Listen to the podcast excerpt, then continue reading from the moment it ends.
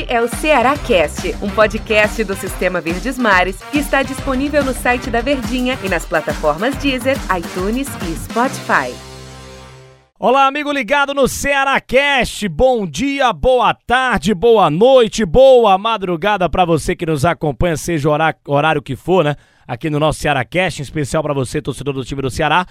E hoje eu, Denis Medeiros, estou aqui ao lado de Tom Alexandrino, a elegância nos comentários, para a gente falar desse confronto do Ceará contra o Atlético Mineiro. Você vai curtir tudo aqui na Verdinha, né? Lá na Verdinha, você vai curtir tudo lá na Verdinha. E a gente está aqui para falar sobre esse jogo. É um jogo muito importante e como é bom ser da elite do futebol brasileiro, né? Encarando um time candidato ao título que tem um poderio, um time muito forte, mas é um Ceará que já mostrou uma certa Evolução, claro, está muito distante, mas uma certa evolução no jogo passado contra o Internacional no empate em 1 a 1 lá no Beira Rio. Tom Alexandrino, bom dia, boa tarde, boa noite, boa madrugada, tudo bem? Tudo bem, né, Denis? Tudo tranquilo, grande abraço ao torcedor que está nos acompanhando em qualquer hora que seja. Seja no bom dia ou no boa tarde, pode ser no boa noite. E tem a disponibilidade da boa madrugada para o nosso torcedor. Ô, Denis, falando sobre esse encaixe do Ceará, né, eu acho que dá uma nova perspectiva sobre a produção da equipe. Por mais que o Internacional atravesse é, uma fase, né, uma fase bem abaixo ainda, querendo crescer, querendo melhorar, troca de treinador, troca de comando, o Ceará dominou o Inter, cara. Ceará dominou o Inter no Beira-Rio. Então, isso por si só já dá uma perspectiva diferente que o Ceará ele teve amplo domínio e poderia ter vencido, ter construído o placar eu acho que sem ter sofrido muitos problemas durante o jogo, né? Se nós formos pensar, o gol do Inter, ele surge a partir de um erro do Ceará. Não foi um gol que o Inter construiu e envolveu o Ceará, não. O Ceará ele foi completamente dominante na partida, foi a melhor equipe em campo. Se a gente fala por merecimento no futebol, o Ceará merecia, mas pecou pela eficiência. Então, deixa naturalmente uma nova perspectiva de um Ceará que está buscando crescer de produção, um Ceará que precisa crescer de produção. Eu acho que para esquecer tudo que passou né, naquele mês de maio, início de junho, de todos os problemas que atravessou é, pela questão técnica, a questão competitiva, né, perda de título, queda de produção. Isso vai também de encontro a alguns jogadores que caíram de produção. Então o Guto ele vai encontrando novos encaixes. Seja com o Jorginho ali no meio, que fez uma boa partida, não foi uma partida esplendorosa, mas foi uma boa partida que contribuiu muito para que o Ceará fosse dominante, produtivo. Gostei muito do encaixe da dupla de volante Sobral e Marlon, tanto na marcação quanto no apoio também. Mendonça, em alguns momentos, jogando como segundo, segundo atacante, naquela posição que ocupa o Vina, fez um grande jogo jogou bem, voltou a jogar bem. O Lima eu acho que dispensa comentários, né? Porque é um cara que vem mantendo uma linha de regularidade mesmo quando os outros caíram de produção. Eu acho que a maior surpresa do jogo se chama Salo Mineiro, né? Que nesse novo encaixe do Ceará, ou nessa nova tentativa, nessa nova busca, é um cara que se encaixou muito bem. É um cara que ocupa muito bem os espaços, é um cara que abre marcação, é um cara que gera é, movimentação do balanço defensivo do adversário. Então, nesse primeiro momento, essa formatação que o Guto testou foi muito bem. Resta saber se isso é fogo de palha ou realmente é uma continuidade, uma alternativa que ele está tentando buscar ao Ceará. Era esse assunto que eu ia tocar agora, porque a gente tem lá no ataque do Ceará, que foi investido na temporada inteira, né? Felipe Vizeu, Jael foi contratado, o Clebão que já tinha feito a temporada é, boa né, na temporada passada, mas esse ano também não está se encontrando ainda no time titular do Ceará. E você aparece, os, tem o Saulo Mineiro, né? Que joga numa posição diferente, mas tá jogando como esse cara lá na frente, centralizado a referência, que nem é tanta referência assim, porque sai muito para construir jogada, para dar espaço para quem tá vindo de trás, se movimenta muito. É aquele famoso nove tático, né? O nove, o nove de mobilidade no futebol. Tem gente que gosta, tem gente que não gosta, mas de fato ele é um cara que também sabe fazer gols é o artilheiro do Ceará na temporada. Em 21 partidas, o Saulo Mineiro marcou 7 gols.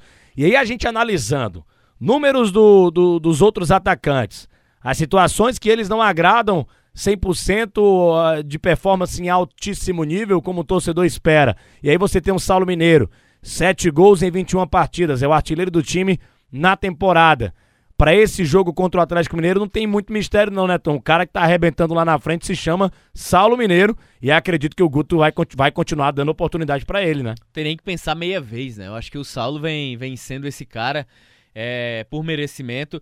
E você tocou num assunto muito interessante, cara, a questão do nove tático. Hoje no futebol, nessa nova conotação do futebol brasileiro mundial, existe o nove tático e o nove goleador.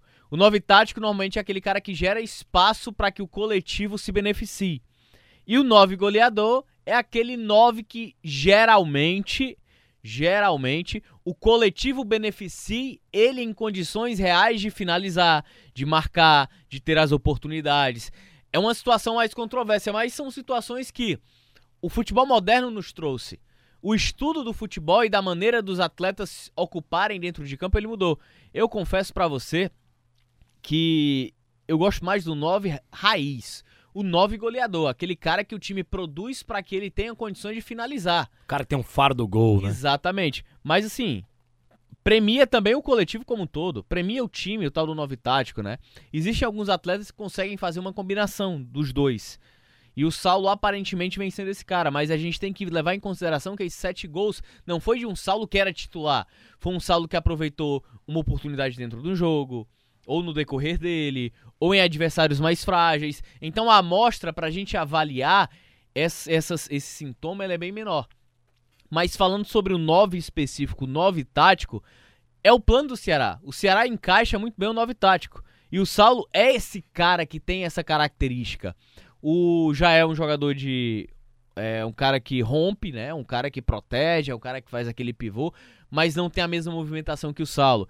Clebão também é esse cara mais voluntarioso, mas o 9 tático mata a característica principal do Clebão. Para o cara fazer essa função, ele precisa ter no mínimo movimentação, velocidade, capacidade de construir. E uma ideia inteligente que o Guto adotou foi que o Saulo ele não pode jogar sem ninguém ao lado dele. Se ele tiver sozinho com a bola, ele se enrola todinho, ele não sabe o que fazer, ele erra um passe ou ele toma uma decisão errada. Se ele tem um jogador atuando próximo dele, ele consegue ser produtivo como foi contra o Inter. Tom, o Ceará vai enfrentar o Atlético Mineiro que investiu muito na temporada, não ganha um título brasileiro há 50 anos, tem a chance de ganhar também a Libertadores, né? Copa do Brasil, o Atlético está na frente em várias competições em que está disputando e quer chegar longe em todas e tem elenco para isso. E tem um cara lá que está se destacando muito que é o Hulk, né? O Hulk tá jogando como se fosse um centroavante. É, um nove tático, já que a gente tá falando bastante disso, o cara que se movimenta muito e finaliza muito bem. Sempre finalizou muito bem o Hulk. E é o jogador mais perigoso desse bom time do Atlético Mineiro, do técnico Cuca, que tem desfalques, né? Também por conta da Copa América, surtos de Covid e tudo mais, mas é um bom time, um timaço do técnico Cuca, o Atlético Mineiro, que tem Hulk como a sua principal peça. Olho nesse cara, né? Acho que é o, o, o grande jogador do adversário que vai preocupar o time do Ceará, né, Tom? Cara, o Atlético Mineiro é uma equipe que sofre desfalques, né? Esses desfalques bem aparentes, bem é, quebrando um pouco da sequência de boa atuação, né, do, do próprio Atlético Mineiro. É, eu tive a oportunidade de acompanhar Atlético e Chapecoense na segunda-feira, na última segunda-feira. Foi um Atlético Mineiro que sentiu muitas dificuldades para construir. E quando ele pega adversários que sabem marcar, que sabem fechar os espaços, é, ele sente dificuldade. E ele também gera espaço. O Atlético Mineiro não é uma equipe defensivamente equilibrada, é uma equipe que dá muitos espaços. Nós tivemos isso muito bem notado no jogo contra o Fortaleza, que o Fortaleza venceu lá na estreia. Dois gols no contra-ataque. Ficou nítido também contra a própria Chape, que o Atlético Mineiro teve menos chances reais de gol do que a própria Chapecoense. Então acho que Campeonato Brasileiro, além da regularidade que se combina na competição, é uma competição também de oportunidade. O Ceará pega um Atlético Mineiro desfalcado, é um adversário que vem oscilando dentro do campo de jogo, na mesma proporção que é um Ceará que está buscando o melhor momento, e uma vitória contra o Atlético Mineiro eu acho que minimiza essas turbulências que o Ceará viveu, esse início de campeonato brasileiro também turbulento, acho que eliminação na Copa do Brasil tudo que vai amenizar esse momento são os resultados positivos. Os resultados positivos aliado ao bom jogo, só para você ter uma ideia, o bom jogo contra o Inter já trouxe uma amenidade para o Ceará. Já trouxe uns panos quentes. Não venceu, o resultado não veio, mas jogou bem. Controlou o jogo, foi merecedor da vitória, foi quem buscou o resultado. Então acho que esse cenário para o Ceará ele acaba se tornando positivo por esse aspecto. Tom, deu nosso tempo aqui. Grande abraço para você e boa sorte ao Vozão na partida contra o Atlético Mineiro. Valeu, Tom. Valeu, Denis. Grande abraço, hein? Valeu, valeu você que estava acompanhando aqui o nosso Ceará Cast. Até a próxima edição. Comigo e com o nosso grande Del Luiz, analisando a partida entre Ceará e Atlético Mineiro. Cobertura da Verdinha, sete da noite, na quinta-feira. Estaremos juntos nessa, ao lado de Wilton Bezerra nos comentários e de Del Luiz nas reportagens. Valeu, galera. Abraço à Nação Alvinegra. Até a próxima.